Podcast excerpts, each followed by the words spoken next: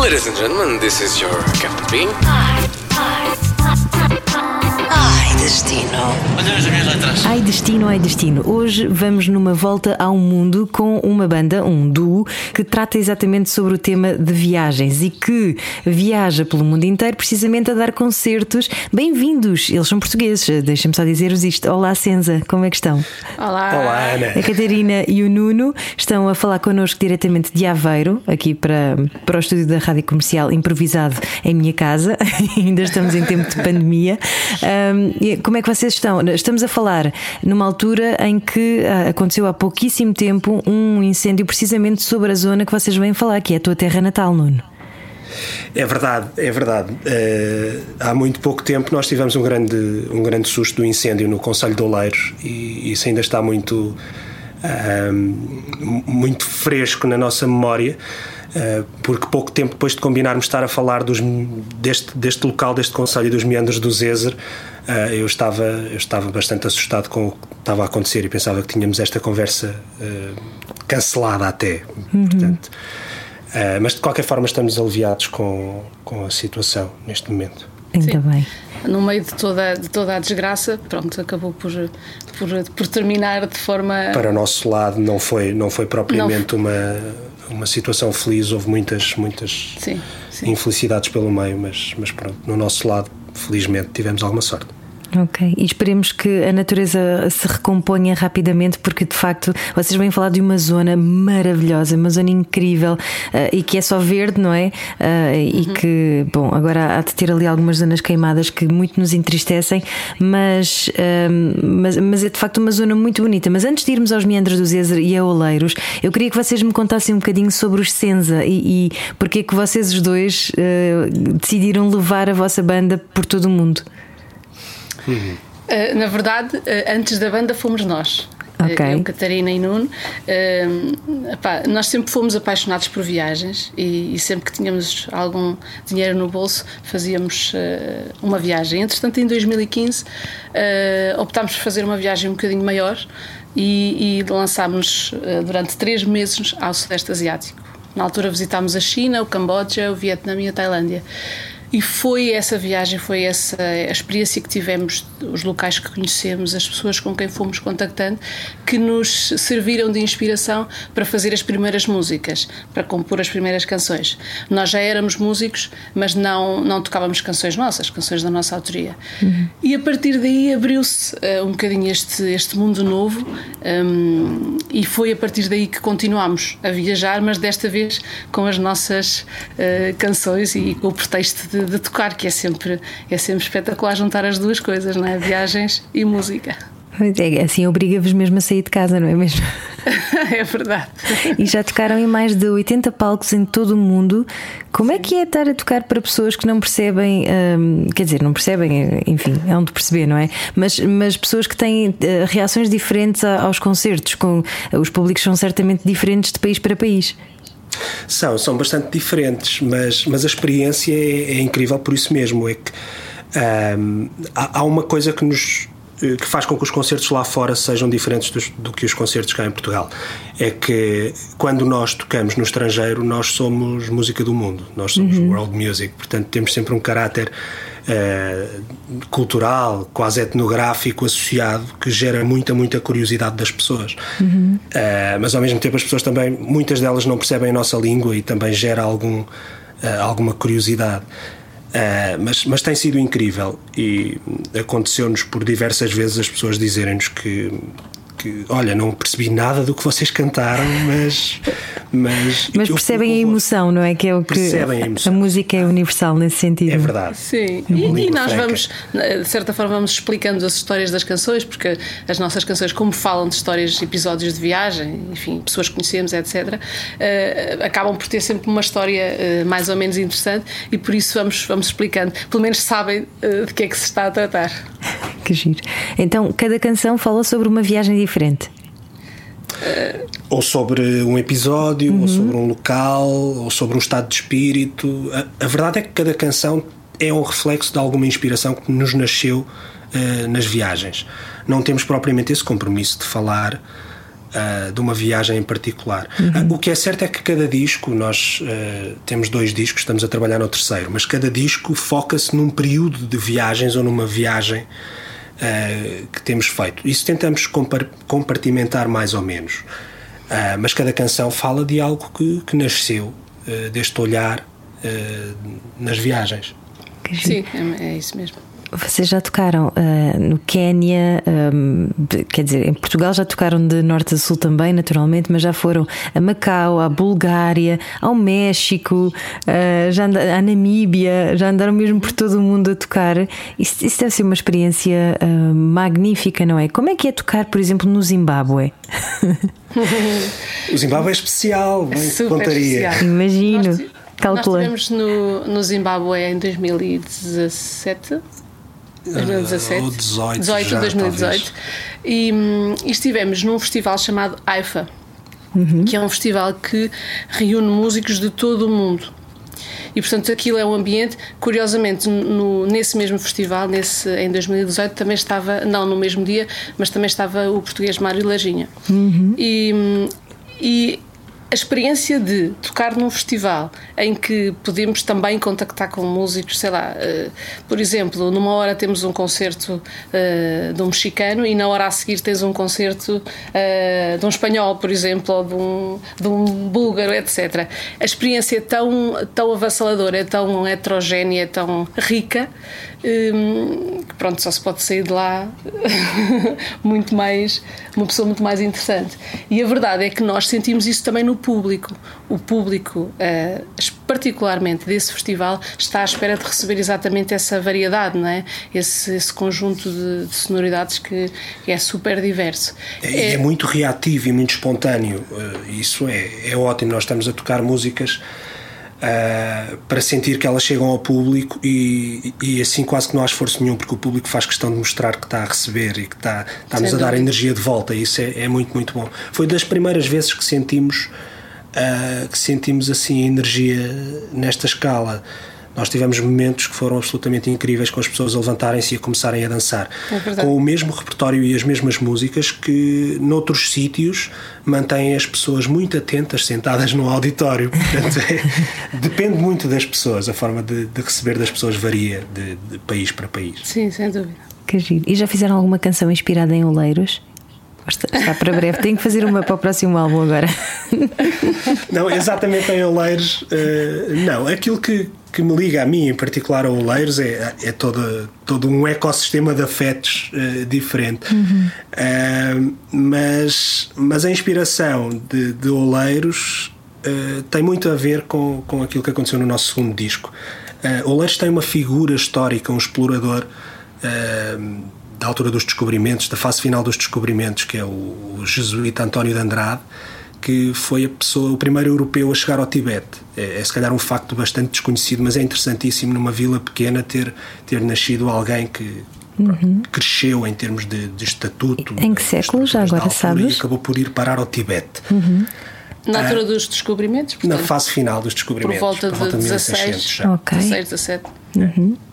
E, e, nós inspirados na, no percurso dele, porque ele uh, começou por se instalar em Goa e, e, foi andando para norte, passou ali os Himalaias e chegou ao Tibete. Então, nós, inspirados no percurso dele, fomos para a Índia uh, e também tentámos percorrer os sítios por onde ele andou. Não conseguimos entrar no Tibete, porque a passagem ali dos Himalaias uh, está interdita por motivos militares, mas ficámos a 100 km do destino dele e, e, adorámos a experiência e a inspiração de ser alguém que pronto, que é, que é da terra dos meus pais e que é é muito, muito especial.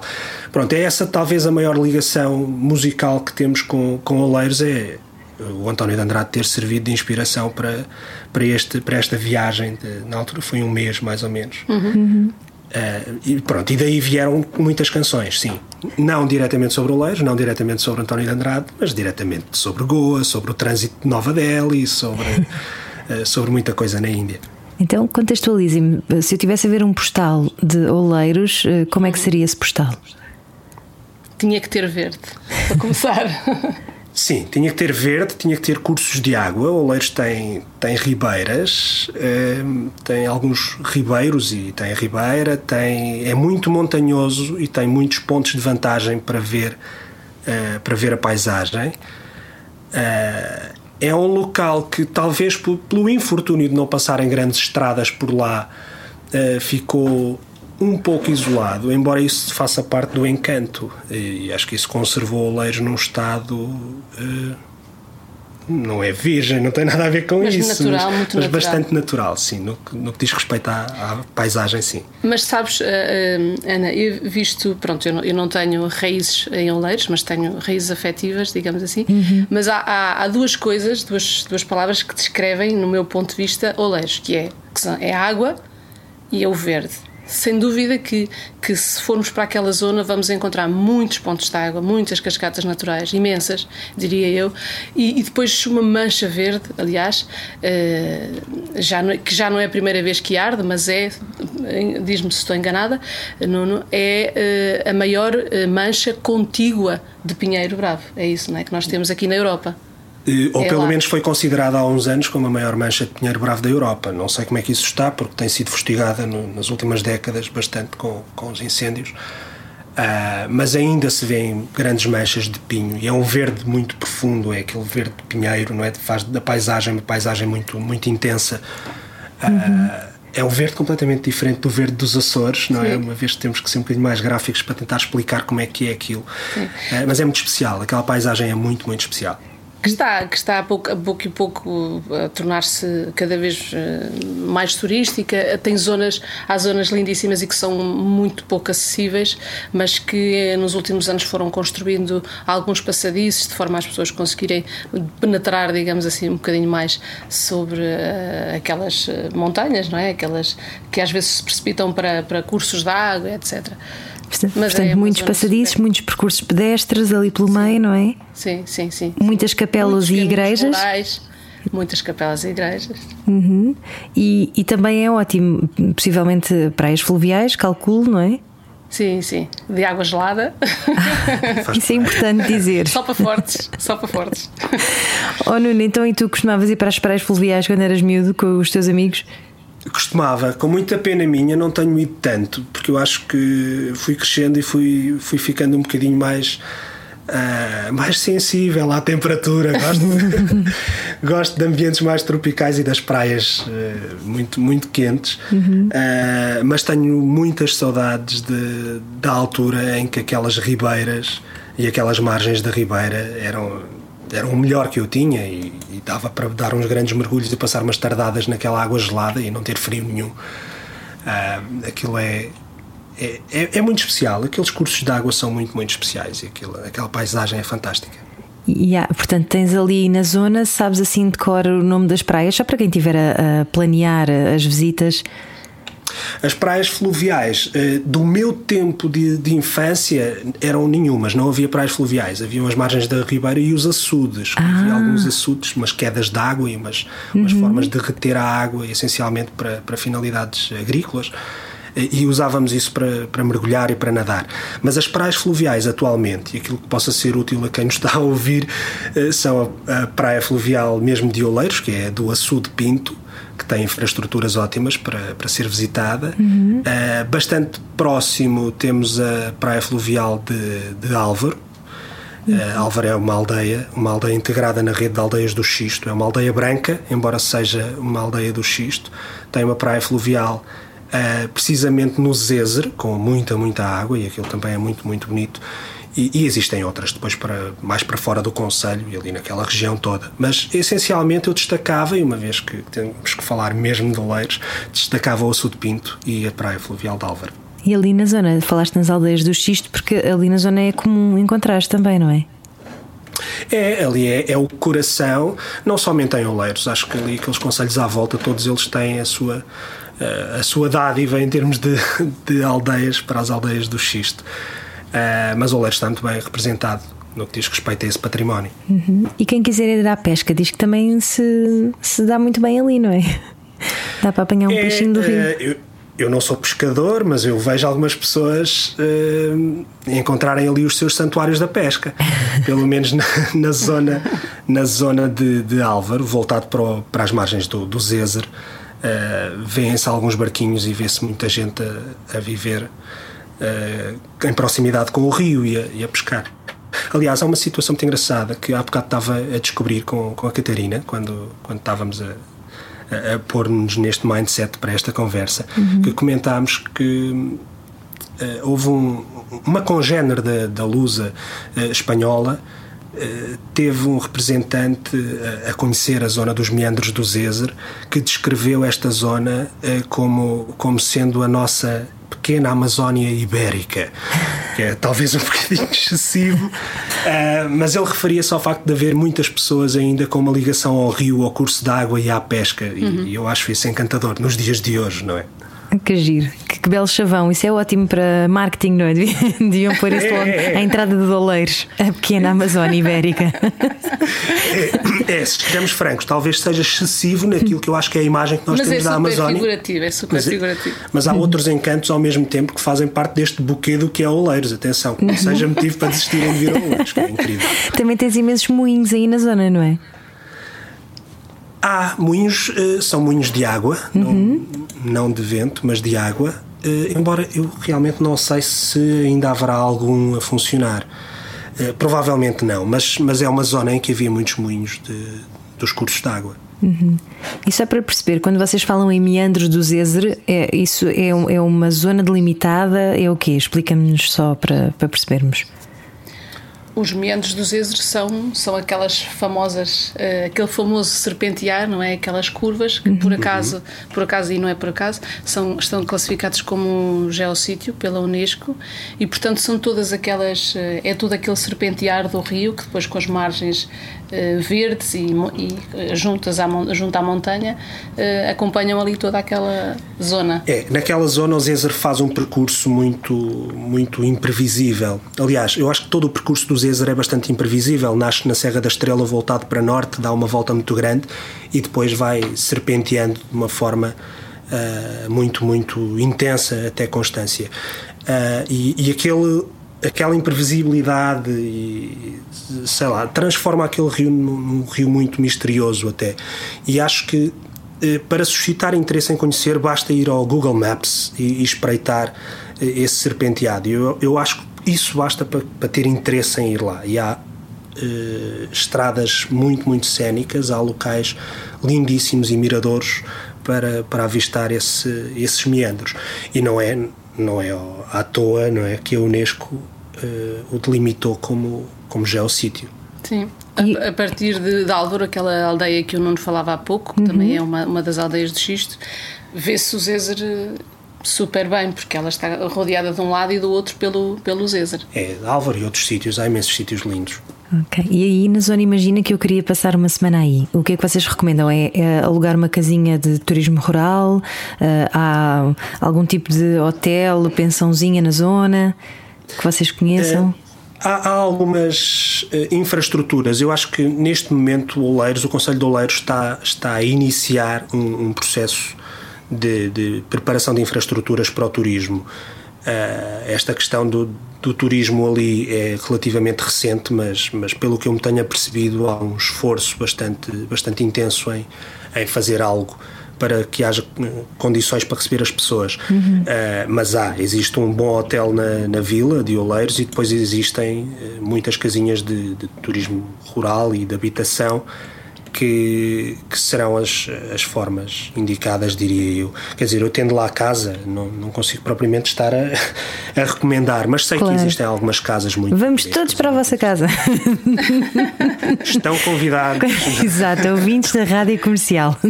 Senza.pt, estou a entalar-vos aqui à grande. Menos, Menos Ana Martins. De telefone. Exato. Aí então era mesmo. Olha, um, agora vamos vamos a uma parte que me interessa muito e que interessa sempre a todos os ouvintes, que é comer, o que é que se come, onde é que se come, o que é que vocês recomendam?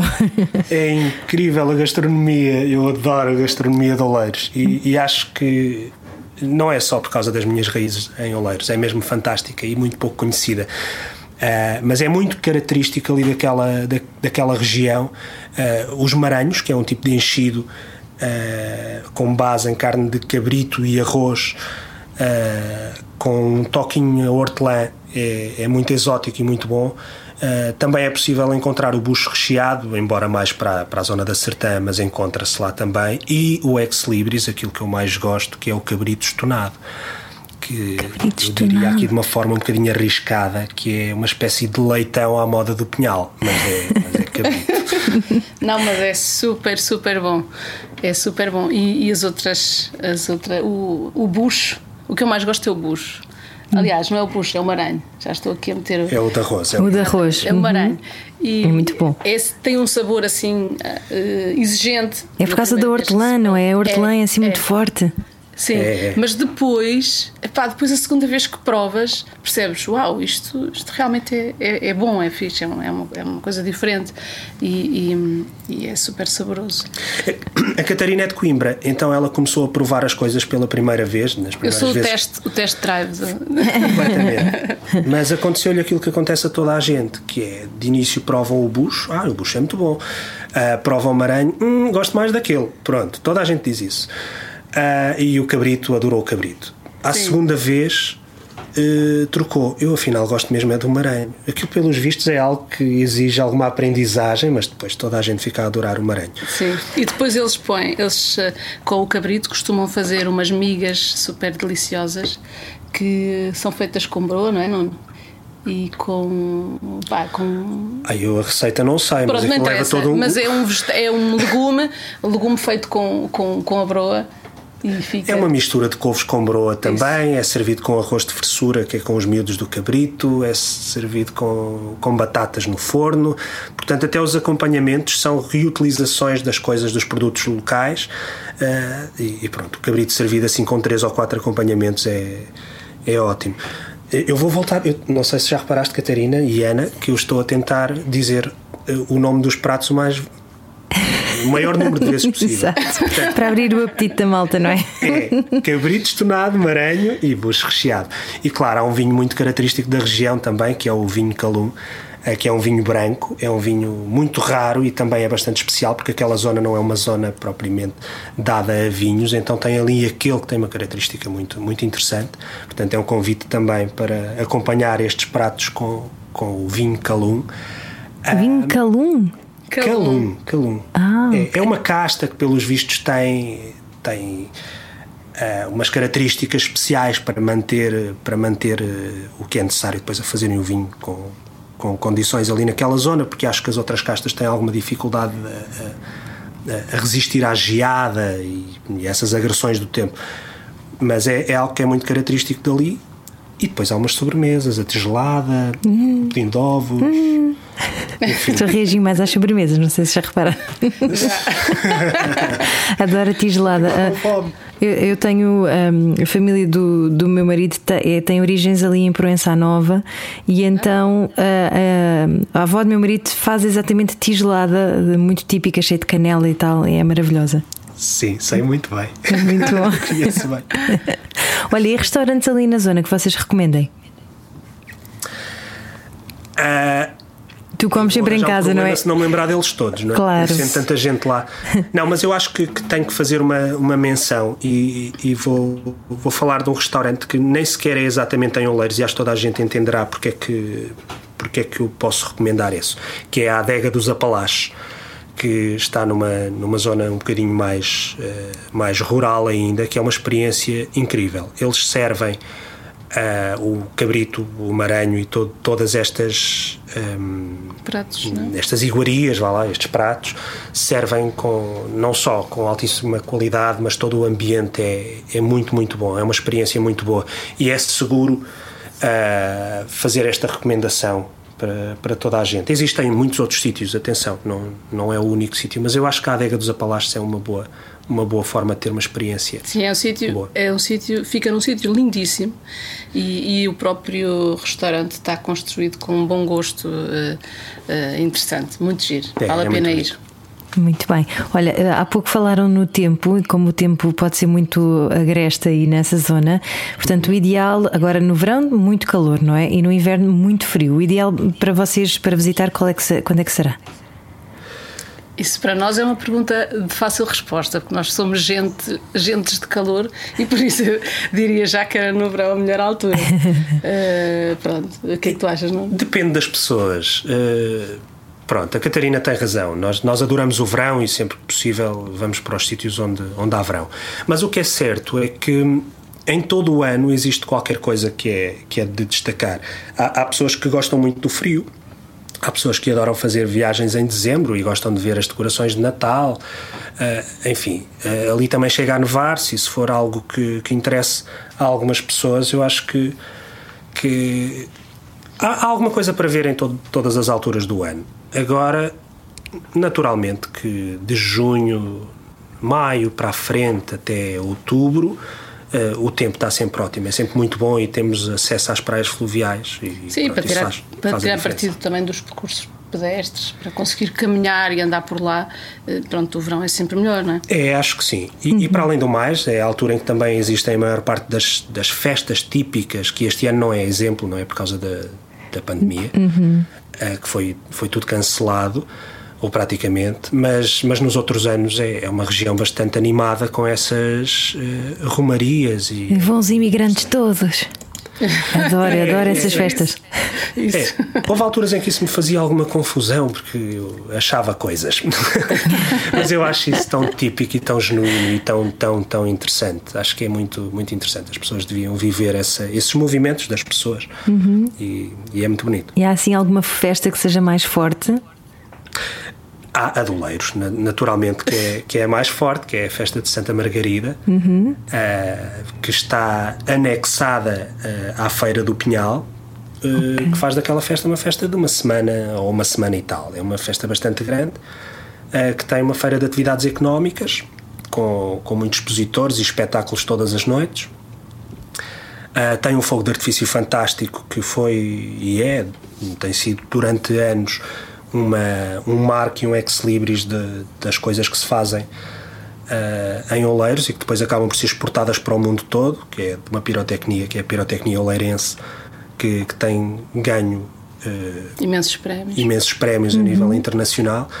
Uh, embora a pirotecnia esteja um bocadinho já esteve mais em voga, mas, mas a empresa é incrível e eles transformam-se e, e adaptam-se e têm sido têm sido muito engenhosos a dar a volta à situação. É verdade, e são convidados até para fazer passagens de ano eh, um uhum. pouco por todo o mundo, não é? Sim, sim, é verdade. espetáculos multimédia, uh, o, o, que o Nuno dizia, não é? Os espetáculos pirotécnicos eh, pronto, estão cada vez, há, há, pessoas que os começam a ver de lado, não é? Por aquilo que, gente, que nós já sabemos. Uhum. E portanto, eles, eles há muitos anos já que se, que se atualizaram, se é esta a palavra mais certa, e, pá, e começaram a construir espetáculos sucesso. também de outra natureza. É. E, e, e, é sempre. É sempre um sucesso, como diz, os espetáculos é, de outros. Muito, muito bem. E estas festas de Santa Margarida normalmente acontecem quando? Este ano não acontecerão, em 2020, por eh, motivos uhum. óbvios, mas normalmente é aqui, agosto? no segundo fim de semana de agosto. Ah, é sempre no fim de semana que apanha o segundo domingo de agosto. Okay. Uau, eu sei isto, não é? Muito bem.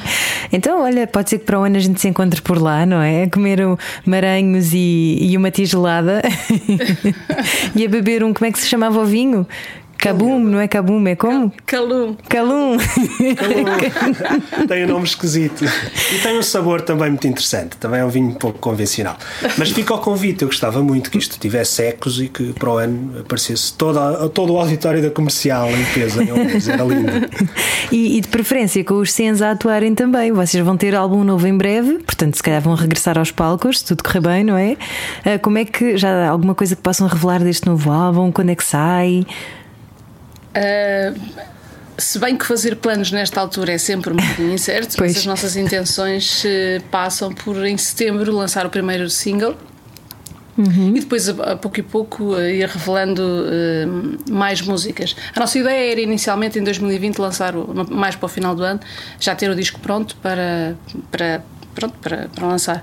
Mas entretanto, eh, como, como aconteceram estas coisas hum, da pandemia, pronto, acabámos por nos atrasar um bocadinho. Mas é em setembro certamente que, que vamos ter pelo menos o primeiro single. Muito bem, então contamos com isso e uh, boa sorte para todos os vossos espetáculos, para a vossa carreira e também para o Leiros, que continua a estar no mapa do nosso coração para sempre.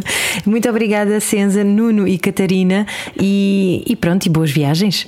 Obrigada, Obrigado, Ana. E obrigada E um pela, beijinho. pela oportunidade. Muito obrigado. Podcast Ai Destino, Ai Destino. It's so easy. It's so easy to fly.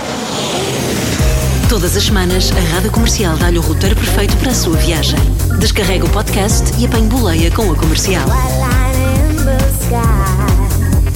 Just a ticket to buy.